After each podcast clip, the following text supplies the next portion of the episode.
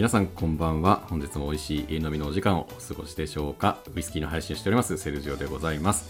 さて今回も始まりました。日本酒ビールワインウイスキーのパーソナリティが交代でですねパーソナリティをしてお酒の楽しいお酒が美味しくなるお話を繰り広げていくトークバラエティ番組さからばキャストをやっていきたいと思います。今回はですねなんとビールウイスキー会ということで麦会でございます。今回の一緒に進めていくパーソナリティはビアジャーナリスト小暮さんです、はい、よろしくお願いします。よろしくお願いします。はいついに来ましたよ。麦の領域が来ましたよ、私たちは麦で固い絆を結んでいる。そうです。いわばちょっと麦麦兄弟ですからね。今日はいろいろとまあお話をしていきたいと思うんですがなんといっても小暮さんがビアジャーナリストとして爆誕するそんな背景をいろいろ聞いていきたいなと。思っております。はい、そうなんですよ。お酒のちょっとこうテクニカルなお話というよりかはですね、やっぱりこうそのパーソナリティがどんな思いで配信をしているのかとか、なぜその今の立場になったのかとか、今年新たにビールを勉強したいなとか、ビール興味あるなって方にどんなエールを送っていけるのかというのをですね、ちょっと化学反応をこの放送で応募していきたいと思います。そんな偉いこと喋れない。いやでも実際これ私もですね小暮さんがビアジャーナリストというその立場ではいらっしゃるんですが、はい。実際のまあ活動とか、はい。それってどういうものなのとかなんでそこに至ったのみたいなところはあんまりこう実は解き明かされていない伝説その1なのであ、みんなの中では言ってなかったでしたっけ？そうなんですよということで今日はやっぱりその話を引き出すにはやっぱり麦兄弟じゃないといけないかななるほど。ということで、はい。今お手元にはシングルモルトウイスキー白州の12年を用意させていただきましたこれすごいんですよね。なかなかちょっと見ねえやつでございます、はいなんかこの間ちらっとあゆさんから聞いた話ではなんかすごいお値段ということで。そうですね一応定価は9000円台とかで、まあ、それでも高いんですけど、ね それでも高いんですけどネットとかだとやっぱ23万くらいとかっていうところがありますし まあ本当に変動しまくりしまくりで、さらに2022年の4月からあの価格がまた改定ということで、はい。一部値上げが上がりますよね。そうなんです、えあそういえばあの共有されてましたもんね、はい。今日はちょっとこんな白州12年をですね。美味しくいただきながら。手震えそう。手プルプルしながらですね。ちょっとこう舌を滑らかにしながら、はい。今日もさからばキャストやっていきたいと思います、よろしくお願いします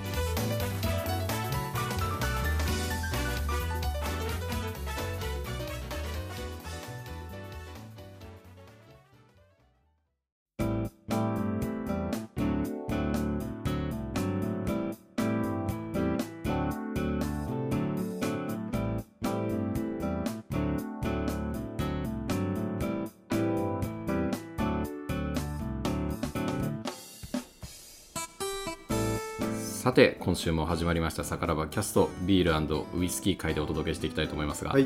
早速じゃあちょっとまあ改改めて乾杯していきましょう。ねおはい疲れ様です。いた。だきます。あいい香り。結構甘い香りの奥に。そうですね。すっきりとしたなんかすごいミントじゃないけど。ああ素晴らしい、うん。もうまさしくミントという表現はよく白州で出てくるうん。表現ですね、でも白州のイメージではあの森をイメージさせるんでああそうですね。なんかすごく爽やかな。まさしくまさしく、蒸留所がその山梨の本当山の麓にあるんですけど南アルプスの麓にあるのですごいこう空気がきれいで、うんうんうん。そんな森の豊かな環境で作られているウイスキーということで、はい、ちゃんとボトルも緑だし。そうなんです、うんで今年ちょっとまたリニューアルで再販売っていう形で、2018年から確か9倍うん。で出てなかったんですけども今年の3月からまた一応、まあ、復活とは言っても全然世には出てないんですけどどこにあんじゃいって感じなんですけどうんこれがちょっと今日のテーマでいうところの私のこうウイスキーにハマってた原点的へなー。銘柄でもありますんでちょっと一緒に飲んでいけたらなとはい思ってます、で今日はそれこそ2021年、まあ、皆さんハッピーニューイヤーということではい。始まっていきましたけども、まあやっぱ今年ちょっと何か新しいことを始めようかなって思うと思うんですよね、まあ例えば何かそういうお酒の資格を取ってみるとか、うんうんうんそれからお酒ちょっと新しいものを手出してみるとか。うんはい。例えばビールあんま得意じゃなかったけど飲んでみようかなとか、うんそういうまさに機会に今日はちょっとですね頼もしい小暮さんを参加していただいてるんで。任せろ。任せろ。あでも小暮さんがビールを飲み始めた最初の印象があんまり良くなかったって聞いたんですけど。もうごくごく一般的に苦くてまずいえー、うん。あ最初の飲んだ印象ですか？そう二十歳になって、はいはい。あのーまあいろいろちょっとお酒飲みたくなるじゃないですか。そうですねそうですね。まあ手出した時にあとうち親がはい。まだノミニケーションが盛んな時代、今から20年ちょっと前のはい話なんで、はいはいある程度飲めないとお付き合いでいけないよって言われてあーて練習しときなさいって言われて あの180ぐらいのちっちゃい試供缶みたいなやつ、はいはい。あれを買ってきてくれて飲めって言って練習して。すっごいちっちゃいやつですよね。あのビールの缶。ありますよね。スーパーとかでたまに。でまずっと思って、そうなんだ。えやっぱ苦味が強かったんですか？今思うと多分保存状態も良くなかったんだと思うんですよ、へー。今ほどビールの管理とかはしっかりされてなかったと思うんで多分熱劣化してたりとか。なるほどなるほど。へ缶ですけどやっぱ熱の影響を受けたりはするので。えそっか。臭かったそれこそそれが初ビールだったらもしかしたら嫌いなまま言ってた可能性もそのまそうそっからでも10年ぐらいは嫌いでしたよ嫌いっていうえ？か、まあ、飲むんだけどその付き合いとかで、はいはい。別にビールが好きで2杯目も飲みますとかそういう人間じゃなかったです。まえーじゃあそうなると今の今はビアジャーナリストとして活動されたり、音声配信やられたりしてますけど、それまでに至る期間が結構空いてる長いです長いです。ですよね、はい。10年とかです10年。だかからそれこそ焼酎のブームがあったから焼酎飲んでたりとかああまあ、日本酒飲んでたりとか。バー行ってカクテルちょっとかっこつけて飲んでたりとか。あじゃあ結構いろんな特定のではなくてお酒はお酒は嫌いではなかった。た。うん。の嫌いではなかった。くだんだん好きにはなってったんですけど。へえ結構面白いですね。なんか最初にある程度最初にガツンとなんか大きな出会いがあってそのお酒にはまっていくとうかんだという方が割と多いかなと思うんですけど、はいはいはい。そのビールを好きになるというか、うんうん。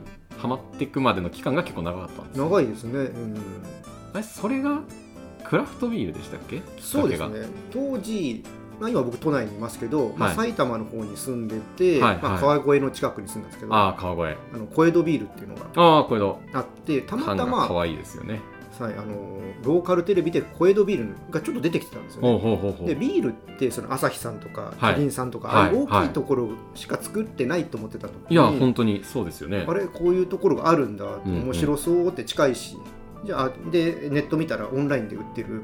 ちょっと取り寄せてみようって飲んだところからあこんなのがあるんだっていうのを知ったんです。まずそのネットで買ったのすごいですね行動力がなんていうか。逆にどこで売ってるのか分かんなかったあんで。そうなんですね、はい。あどうなんでしょう。それがいつぐらいの時ですか？それが30だから今から14年ぐらい前ですか、14年前、はい。14年前か。どういうクラフトビールっていう概念は世に普及はしてますか、えーっとね、アメリカではクラフトビールってことはもう出てたんですけど、はい。日本はまだ地ビール地ビール、えー確かに地ビールの方がなんか聞き慣れてた気がします、はい。ま前だったまあ、ら、今でもねやっぱ地ビールっていう人言いますよね。地ビール地ビールってよく言いますよね、なるほど。小江戸がじゃあちょっと美味しいかもになったんですかそこは。美味しいというよりもこんなのがあるんだっていう。あ味もまあいろんなあるんだね。はいはい。で1個あのベニアカっていうブランドのビールがああって、はいはい。それはさつまいもや焼き芋加工して使ってるビールなんですね、えー、でビールってこんな作り方もするんだって知って、はい。うんビールも面白いねって。えでそこで美味しいはあんままだ、まあ、まずいとは分かんないですけど美味しいっていうのはあるんですけど、はいはい味にはまったとかではなかったですね、ー、味じゃないんだ。はどっちかっていうとじゃあこういうものもあるんだってい、こう未知の遭そういう遇みたいな感じです。なんでしょうね。なんか近いものあるかな。なんだろう。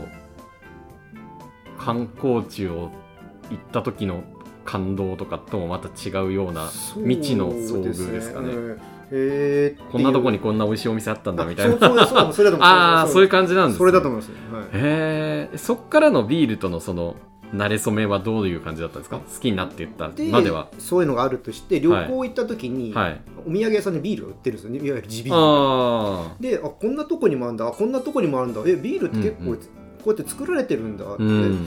でも全然知られてないよね。確かにでこれちょっと知ってって詳しくなったら俺ちょっと有名になれんじゃね？みたいな。これはちょっとブルーオーシャン見つけたかもしれない。そうそうそう。でブログとかに書いてたんですよ。へえあ、はい。ブログも書いたんですね。何か始めようってはいはいはい。そういうのを。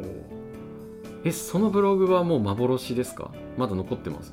アメブロで多分出てくると思うんですけどでももうもう何年やすごいですよね、うん。歴史が。ってないからえブログは何年ぐらいやってたんですか？ブブログって結局何年ぐらいやってたんだろう。多分23年はやってたんじゃないえすごいですね、うん、23年ブログ続けるって結構エネルギーないと無理じゃないですか？なんかそうです好きねとかまあもう習慣になってるとか。そうでも今でも僕音声配信ってはい。週4配信してるんですけど、はい。なんかこう決めてやあっていーく癖みたいのがあって。あなるほどなるほど、はい。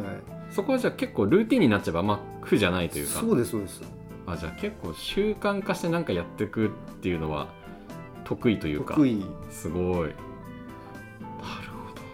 えー、なんかまたこうあの日本酒のね配信者の杉玉さんしかり、ワインの配信者のアイルさんしかり皆さんのこうそのお酒にはまっていく道がバラバラすぎて。バラバラですね。みんなバラバラすぎて面白いですね。面白いですね。そっか。どっちかっていうとこういうのもあるんだっていう発見なんですね。そうそう。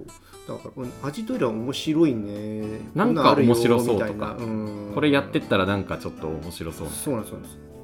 ビアジャーナリスト協会でしたっけ、はいはい。そこに入ってビアジャーナリストになるっていう感じなんですか？それって今もともとでそのビールの表現をもうちょっとはい。詳しくなりたい、まあ多分これワインとかウイスキーでもそうですけどはいテイスティングの能力とか、はい。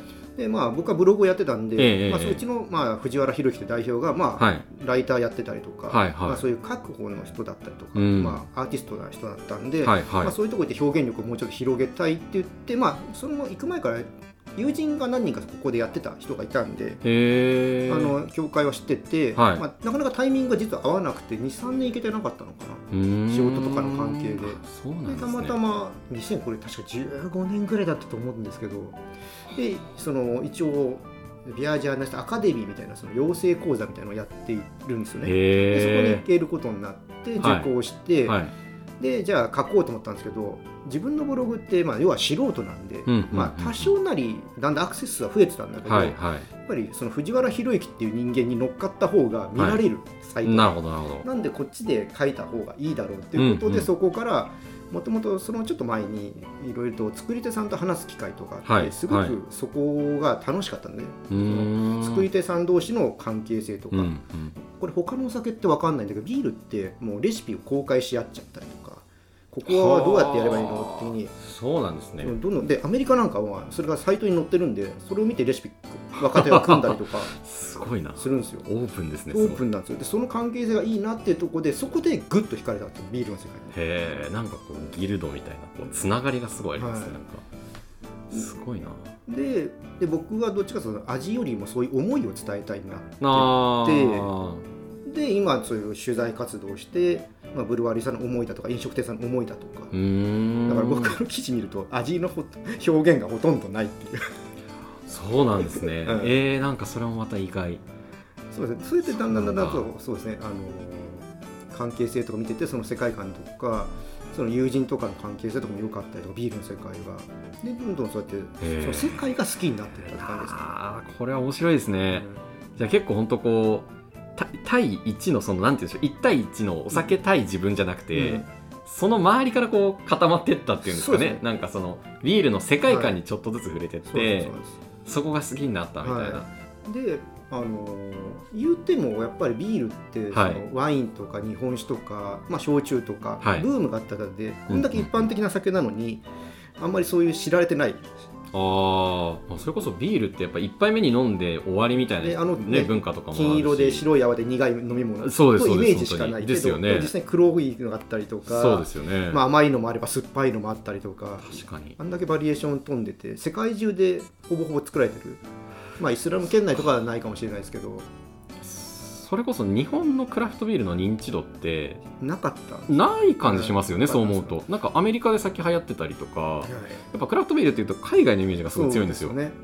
日本はじゃあそこはちょっと遅くスタートしてるみたいなところメリカからちょっと何年か遅れてっていうへえあ、はいそうなんだあそれこそそこでコグ姉さんが各地ではい。ビールのクラフトに出会って、あこれはなんかもっと広めたいみたいになった。そうなんそうそうなってったんですよ。でそのへー。この人たちをもっと知ってほしいになったんですよ。ああ、うんなるほど。しかもそこの現場の人とかと出会ってるわけですよね。そうですそうです。なんともこう語り手のすごいこう素晴らしい出会い方のというかなんでしょう。語り手のしての素質というか素養がすごいいい形で育まれたというか。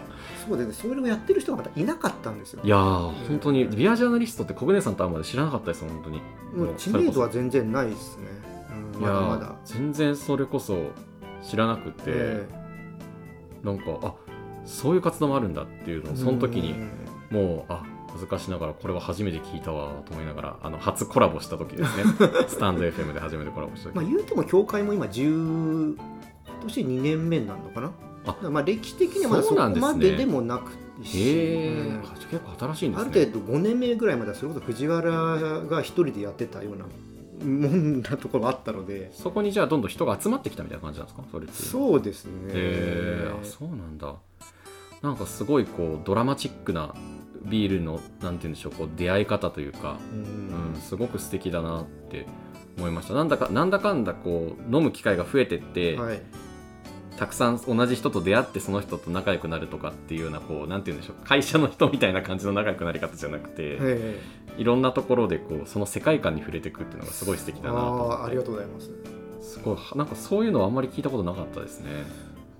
うーんどうなんでしょうかね。まあえそうなのかな。いいやなんか あんまりそういう感じだったのと。あなかったですね。あとですねあのその有名になれるかもしれないという話をさっきしたはいじゃないですか、はいはいはいされてましたねまあただこういう感じでうちの代表みたいに、はい。モンスターが実はいっぱいいたんですよもうすでに。ああなんでその人的な。その人たちと同じことやっててもなるほどなるほど。やっぱ今有名にはなれないっていう,、うんうんうん。あったんでじゃあどこだろうって言った時にその思いとかうんうん。味とかにはみんな表現とかするんだけどそうですよね。クラフトビールってその作り手のうんたらこんたらとかいう割にはそこにあんま触れられてなかったんで、ここだと思ったのも一つなんですよ。へえそれがゆくゆくは音声配信になってくんですか？それは。えっとね音声配信はまたちょっと自分の表現の幅を広げたいと思ってでまあみんなもう YouTube とかやってて、はいでもはい。はいビールって YouTube あんま人気なくあんまでり確かに見たことないですはねあんまチャンネルの登録者数とかそういうのもあんまり再生数とかそんなないんでここはちょっと違うな。でやってる人もいるし。なるほどなるほど確かに。で、まあ、たまたまその音声配信に出会う半年ぐらい前に、はい TBS のラジオに出させてもらったんです。へえゲストで。そうなんですね。呼んでもらって、はいはでラ話すって伝えると面白いないいや面白いです。ちょっとそこにきっかけがあるのと僕今別番組である森子さんという方とはいはい。やってるんです。あの方はラジオの制作やってる方ですよね、でそこで話の楽しさとかその辺もまた話した時に面白いよとかいう話を。だんだんそこは膨らんでったんですよ。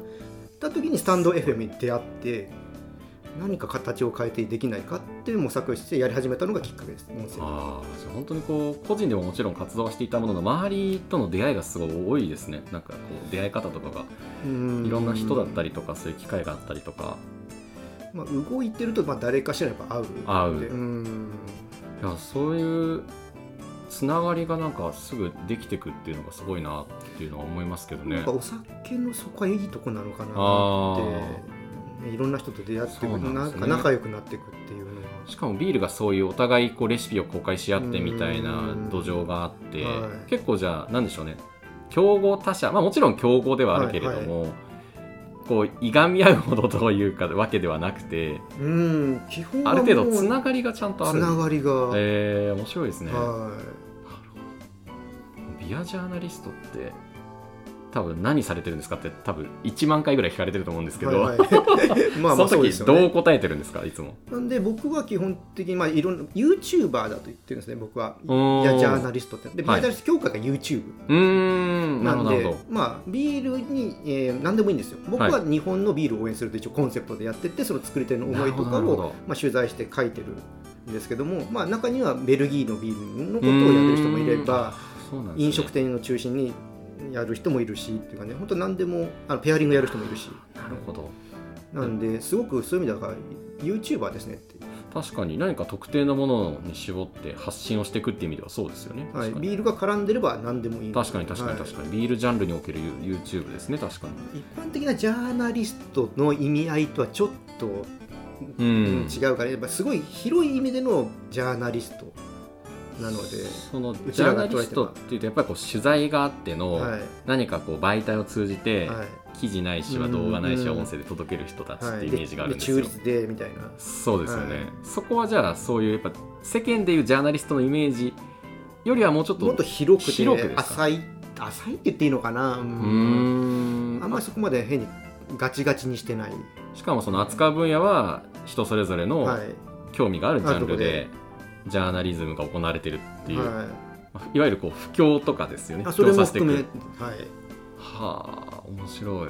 それでやっぱ日本になってった背景っていうのは何だったんですか？他にもそのベルギーとかアメリカとかいろいろビールがあるじゃないですかやっそれはですねまあそれこそ本当知られてなかった。ぱ日本はの地ビールクラフトビールが知られてなかった。なるほどなるほど。で音楽と一緒でやっぱ海外の方がすげえぜみたいななったんで。で僕はもう日本大好きな人間なんで、はい。日本にも美味しいビールあるよっていうんではあいいですね。みんな外へ外へ目が向くので。いや本当になんかその映画とかで瓶でこうビールを飲んでるのがかっこいいとか、ええ。いろいろこうイメージが海外にあると思うんですよね、ビールってお酒自体が、ええ。どっちかっていうと日本だと最初の1杯目だけ、はい。でしかも苦いけど慣れてったら美味しいよみたいなうん。ものだし味を極めてるっていうよりかはただこうおつまみと一緒にごくごくっと飲んじゃうみたいな、んそうではないよと。そういう部分ももちろんあるけども。あもちろんあるけども。それはそれでよしとして、うん。そうではない魅力もあるっていうことなんですね。そうですね。ちなみにこう海外とじゃあ日本で見た時の日本のクラフトのここはやっぱいいとこだよねとか魅力とかって何かあります？どうだろう。でもねやっぱよく海外の人からはい。日本のって言われるのは、はいやっぱりよくイメージ的にその繊細とか器用さとか、ああいうところ細かいところはうまい。あ技勤術的なとかところでは。細かさですようん。ねあそこはつ、うん。他のお酒と通じるのはすごい、ただ海外と比べるとそのやっぱり引っ込み思案みたいなはいはいところはもまああったりするんで、い確かにそうかもしれないですね。逆にだからそれはそれでなんか味になってんじゃないみたいなのは、うん。ん日本らしさなんじゃないみたいなのは言われますね。そうか面白いな、いろいろそれこそ日本のビールを今やっぱ知ってほしいっていうところでいうと、海外のビールとかもいろいろ飲んだりはされるんですあかもちろんもちろん。あの比較されますよね。一応対象をそこ中心にしてるだけで飲まないわけじゃないので。そうですよね。はい。その海外があって日本だからこそ、はい、私日本があって海外だからこそお互い。そう。でやっぱビールってもともとは外のものなのでそうですよね。当然その原点を知るためにはそこをやっぱ知っとかないといけないので。間違いないですねえそれこそいろいろ現地とか見に行ったんですか？海外とかっていうのは。海外はまだなかなか行けてなくてそれこそ2020年はドイツに行こうとか思ってたんですよ、ああじゃあまさにどどどんぶつかっちゃったんですね。ぶつかっちゃったんです完全に。ぶつかっちゃったんですよ。そっか。じゃあ開けたらねまたちょっと開けたらヨーロッパヨーロッパ行ったことないんで。うーん。やっぱいろんな人に聞いてはいますけど。それこそねヨーロッパ見られたら楽しいでしょうねドイツとかもいろいろねホップ畑とか見たりとか。うん本当に楽しいでしょうね本当に。すごいな。それはちょっと夢が広がりますね。なんだかんだでお酒ってやっぱ現地で飲むなんか良さってあるじゃないいですか。やーありますあります本当に。そっか。じゃあ結構現地で触れてる経験がいろいろ積み重なって今こう原点になってるというか。そうですね日本の場合は。なるほど。この何年で数百万溶かしてますからね。すごい。取材って行くんで。基本自腹なんで。そうなんですね、なるほど。教会とはいえとはいえ個人ほぼで自腹でやってるんで。それでも続けられてるその原動力は何なんですか？その。やっぱりそれも知ってほしいの一言ですよね。こんないいものがあるよ。こんな素晴らしい世界があるよっていう、それこそ今年例えばビールをはい。ちょっと勉強しようかなって方とかの、えー。いろんな選択肢ってあるんですか、はい。こういうふうな極め方があるよみたいな基本的にはやっぱあのワインとか、まあ、多分ウイスキーもそうだと思うんですけど、はい。まあ、ソムリエみたいのはやっぱ資格はあるんですうよ、あのビアテイスター。あビアテイスター聞いたことあります、まあ、ソムリエっていうのもあるんですけど、はい。が違くて、はいはい。まあ、一般的なのはテイスター。テイスター。これはあの、まあ、古い協会名でいうと日本地ビール協会がやってる資格があるんですけど、まあ、それを取ってその上にビアジャッジっていうのはねこれ審査会で審査をする。おおでここに行くとあの国際的なビールの品評会でジャッジができる。すごい。え日本人でいるんですか？いますいますいます。すごいですね。世界の5大品評会の1本は日本ですから。そうなんですか、すごいな。日本でそれは開かれそうですね。大体ね秋9月ぐらいにインタ本当にーナショナルビアカップっていうのが。ああそれこそ確かにありますね。インターナショナルビアカップは聞いたことあります、はい。そっか。日本でも開かれたんですね、はい。そうだったのか。てっきり海外でずっとやられてるもんだと 思ってましたが。はあ面白い。そうするとじゃあそういう資格みたいな形とかあとはビアジャーナリスト協会っていう道もあるんですか？っていうよりはそういう集まりみたいな感じなのでなるほど、うん。まあ、逆に言えば誰でも名乗ることはできるんですよ、ああそうなんですね、うん。へえじゃあ好きな人にこういう世界もあるよっていう一つの選択肢にはなってるんですね、うんえー、なんかちょっとストーリーが深すぎてっと面白かったですなんあかー意外と知られてないビールいや本当そうなんですよ、はい。それこそ、うん。なんて言うんでしょうねこう語ってないわけではないとは思うんですけど、はい。音声配信とか。えあんまり深深掘りしたことなかったところなので。えそうだこれな一人喋りでなかなか言いづらい。まあまあまあまあ そうですよね。こういう対話じゃないと。じゃないと自分のことだけずっと喋った配信ってはい。なかなかきついものありますよね、本当に。誰聞くんそれみたいなのありますしね、ええ確かに。いやー面白いななんかビールっていうこう最初の1杯目のファーストタッチとしてはすごく多いお酒だけれども、はいそれだけいろんな場所で作られてて、はい。で世界的にもクラフトビールっていうまた、はい。なんて言うんでしょうねこう一つの形があって、うん。それを広めていこうとする人たちがいるっていうその、うんなんでしょうねこう見えない情熱みたいなものがこう国内さから渦巻いてるんですよ今。素晴らしい。いやありがとうございます本当に、えちょっとこれは後でビール飲みましょうか。え飲みましょうか。ウイスキーでスタートしましたが、ええ。ちょっと麦兄弟無料で続きはビールでやりましょう、ね。バレルなんかもありますからね。ああ素晴らしいですねいやありがとうございます、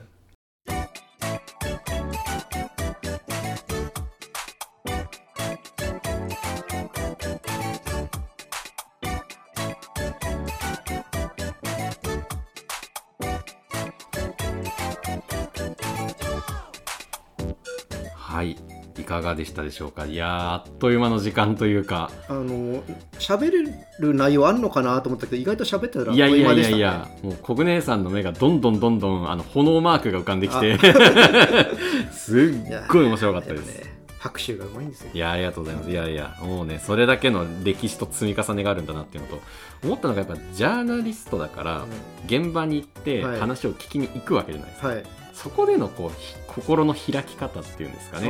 対面での力とか、はい。対面での相手とのコミュニケーション力とか、それこそ国内さんってすっごいいろんなところでファシリテーションとかされてるじゃないですか,、はい。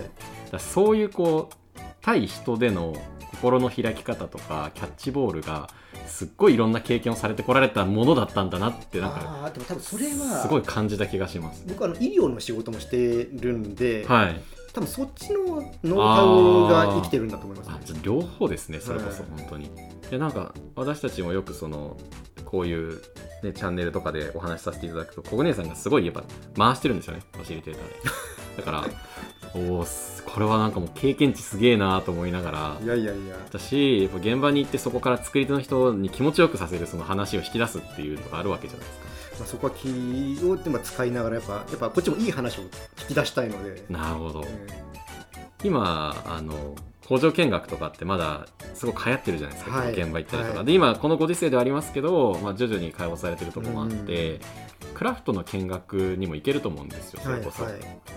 そういう時にこう作り手の方に声をかけていっていいもんなんですかそれはあのクラフトの世界は基本的にあのタイミングさえ良ければ OK なとこが多いので、あそうなんですか。だから事前にあの自分でコンタクト取って、はい。あのこの日にこういうとこ行くんですけどもしあのお時間あれば見学とかさせてもらえますかみたいな言うと、まあ、大丈夫なとこは OK してくれますし、なまあ、難しければでちょっとその日はとか。まあ、生産上の都合もね、はい。あるでしょうし、はい面白い。これは皆さんちょっといい情報が。